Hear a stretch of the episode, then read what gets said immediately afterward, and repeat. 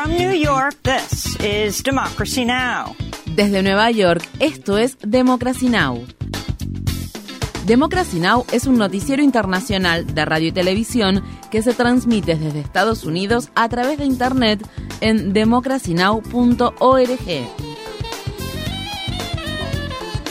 Welcome to Democracy Now!, democracynow.org. Bienvenidos a Democracy Now! en español democracynow.org barra es. El informativo de Guerra y Paz con Amy Goodman.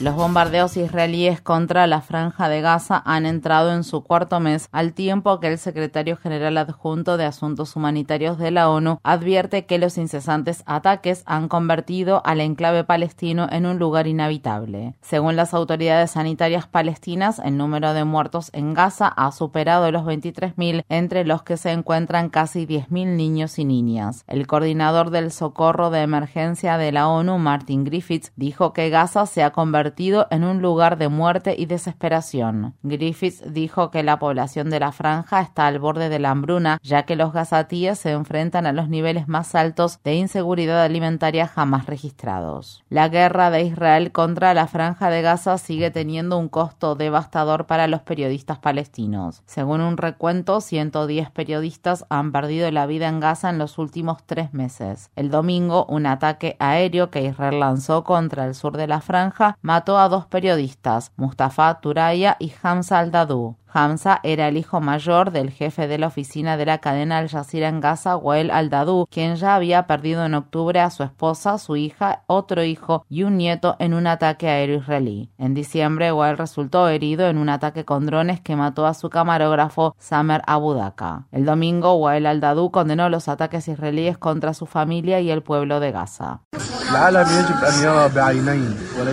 El mundo debe ver lo que sucede con sus propios ojos y no con los ojos de Israel. Debe escuchar y observar todo lo que le está sucediendo al pueblo palestino. ¿Qué les ha hecho Hamza a los israelíes? ¿Y qué les ha hecho mi familia? ¿Qué les han hecho los civiles de la franja de Gaza a los israelíes? Ellos no han hecho nada. El mundo está ciego y no ve lo que está pasando en Gaza.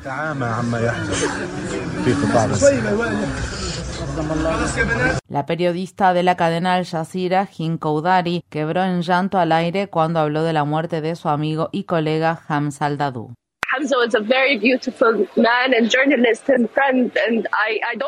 Hamza era un hombre, un periodista y un amigo muy hermoso. Y no quiero llorar, pero estoy informando esto ahora mismo porque sé que si Hamza estuviera aquí, él querría que yo informe y querría que todos sus colegas informen y sigan informando. Estoy muy orgullosa de Hamza y de todo lo que hizo, y de todo lo que informó durante los 90 y más de 90 días, y de lo fuerte que fue a pesar de todo lo que vivió con su padre. Hamza era un gran amigo para todos, y nuestras lágrimas de hoy se deben a que lo echamos de menos y lo vamos a extrañar, y vamos a extrañar su sonrisa. La Organización de las Naciones Unidas informa que solo quedan cinco médicos en el hospital Al-Aqsa, el centro médico más grande del centro de Gaza, que está siendo objeto de reiterados ataques por parte de Israel. Durante el fin de semana, Médicos Sin Fronteras y otras organizaciones de ayuda humanitaria se retiraron del hospital. La Organización Mundial de la Salud afirma que 600 pacientes se han visto obligados a evacuar el hospital y que actualmente se desconoce el paradero de estos expacientes. John Casey quien se desempeña como coordinador del equipo médico de la OMS, habló desde el interior del hospital.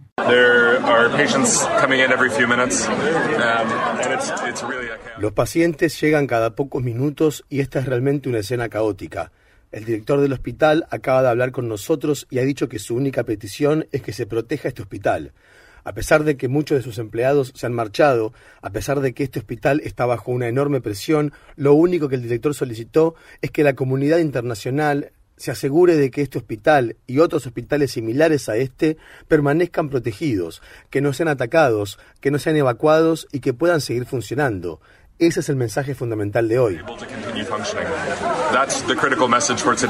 El periódico israelí Haaretz está informando que familiares de los israelíes que perdieron la vida el 7 de octubre en el kibbutz Be'eri exigen que se investigue cómo murieron sus seres queridos. Un general de brigada de Israel admitió recientemente que había ordenado a un comandante de un tanque israelí disparar contra una casa en la que combatientes de la organización Hamas tenían como rehenes a 15 israelíes. El general de brigada Barak Hiram dijo al periódico The New York Times que había ordenado al comandante del tanque que irrumpiera en la vivienda incluso a costa de bajas civiles. Solo dos de los 15 rehenes israelíes sobrevivieron al ataque. Un presunto ataque israelí contra el sur del Líbano mató en la mañana de este lunes a un alto comandante de una unidad de élite del grupo Hezbollah, lo que aumenta aún más la tensión en la región. Según lo informado por fuentes de seguridad a la agencia de noticias Reuters, Israel lanzó un ataque contra un automóvil en el que se transportaban Wissam al-Tawil y otro combatiente de Hezbollah. Asimismo, la semana pasada, Israel asesinó a un líder de Hamas en las afueras de Beirut. El secretario de Estado de Estados Unidos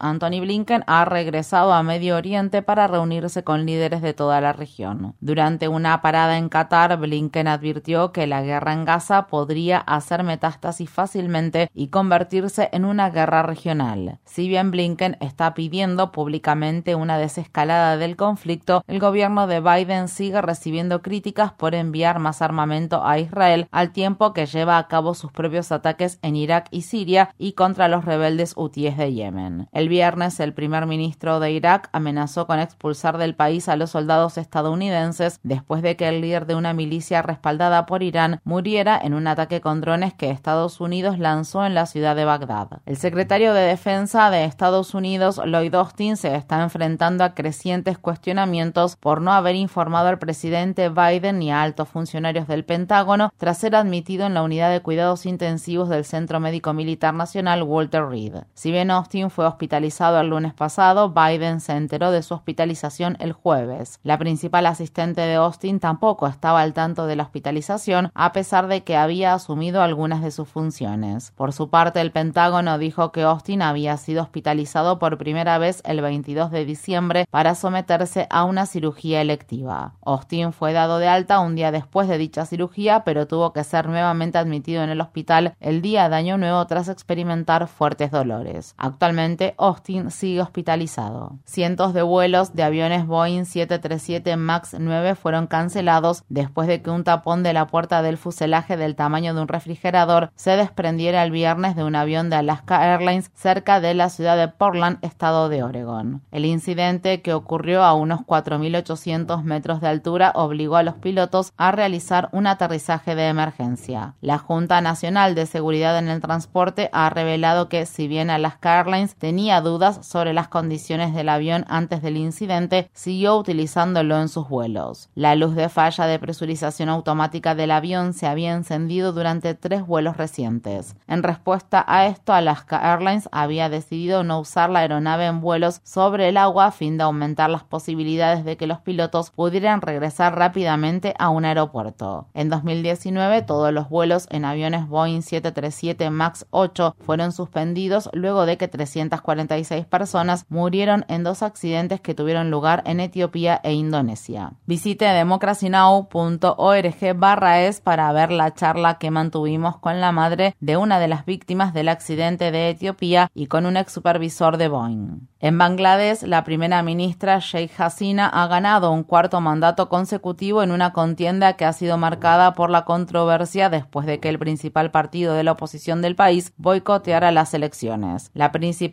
formación opositora, el Partido Nacionalista de Bangladesh, afirma que unos 20.000 miembros del partido han sido encarcelados en los últimos meses como parte de la campaña de represión que se ha estado llevando a cabo a nivel nacional. Muchos están especulando sobre si Hasina, quien es hija del presidente fundador de Bangladesh, está intentando convertir el país en un estado de partido único. En Estados Unidos, Wayne Lapierre, quien durante mucho tiempo ha dirigido la Asociación Nacional del Rifle, ha anunciado su renuncia en vísperas de que se dé inicio a los alegatos de apertura en un importante juicio por corrupción que debe enfrentar. La fiscal general de Nueva York, Leticia James, demandó a Lapierre y a otros altos ejecutivos de la Asociación Nacional del Rifle por usar a la organización como una alcancía personal.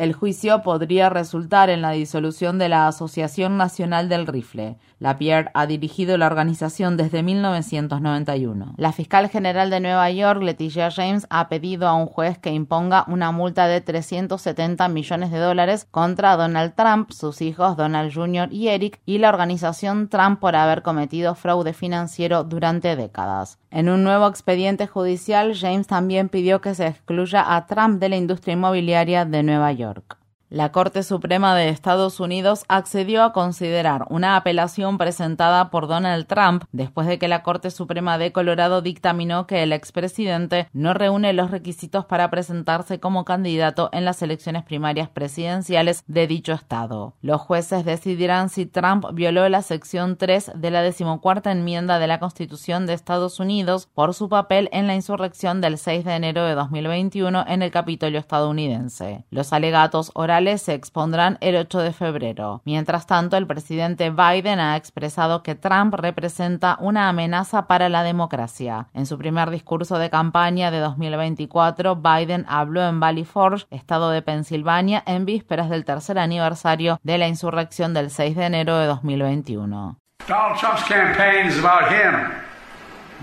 La campaña de Donald Trump gira en torno a él, no a Estados Unidos, no a ustedes.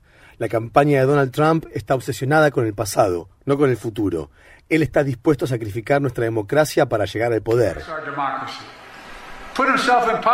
Biden viajará este lunes a la ciudad de Charleston, estado de Carolina del Sur, para pronunciar un discurso en la iglesia metodista episcopal africana Immanuel, donde en 2015 el defensor de la supremacía blanca Dylan Roof mató a disparos a nueve feligreses negros. La Corte Suprema de Estados Unidos ha vuelto a poner en vigencia la prohibición casi total del aborto en el estado de Idaho tras bloquear una orden judicial que protegía a los médicos de las salas de emergencia de ser procesados en caso de realizar el procedimiento para salvar la vida de una persona embarazada. El fallo del viernes anuló la decisión de un tribunal inferior que bloqueaba temporalmente la ley de Idaho que convierte en delito y castiga con hasta cinco años de prisión el practicar un aborto o ayudar a realizarlo. La Unión Estadounidense para las Libertades Civiles respondió, seamos bien claros, el resultado de esta medida será que veremos a más mujeres mujeres como Kate Cox de Texas, que se vio obligada a huir de su estado natal para recibir los cuidados intensivos que necesitaba. Otras mujeres no tendrán esa opción y algunas morirán como resultado de la prohibición del aborto. El gobierno de Azerbaiyán ha elegido a un ex ejecutivo petrolero para que presida la próxima conferencia de las Naciones Unidas sobre el cambio climático que se celebrará en el país rico en petróleo a finales de 2024. Mukhtar Babayev trabajó 26 años en la empresa petrolera estatal de Azerbaiyán antes de convertirse en ministro de Ecología y Recursos Naturales del país. La conferencia de las Naciones Unidas sobre el cambio climático que se celebró recientemente en los Emiratos Árabes Unidos también estuvo presidida por un ejecutivo petrolero, el sultán Al-Jaber, director ejecutivo de la Compañía Nacional de Petróleo de Abu Dhabi. El aclamado presentador de televisión Mehdi Hassan ha anunciado que renunciará al canal de noticias MSNBC tras la cancelación de su programa. Hassan fue una de las voces musulmanas más influyentes de la televisión estadounidense. En octubre, el sitio de noticias Semaphore informó que MSNBC había reducido las funciones que Hassan y otros dos locutores musulmanes, Ayman Moyeldin y Ali Belch, desempeñaban en la cadena tras los ataques que la organización Hamas llevó a cabo el 7 de octubre contra Israel. En noviembre, MSNBC anunció que cancelaría el programa de Hassan poco después de que el presentador realizara la siguiente entrevista a Mark Regev, un asesor del primer ministro israelí Benjamin Netanyahu.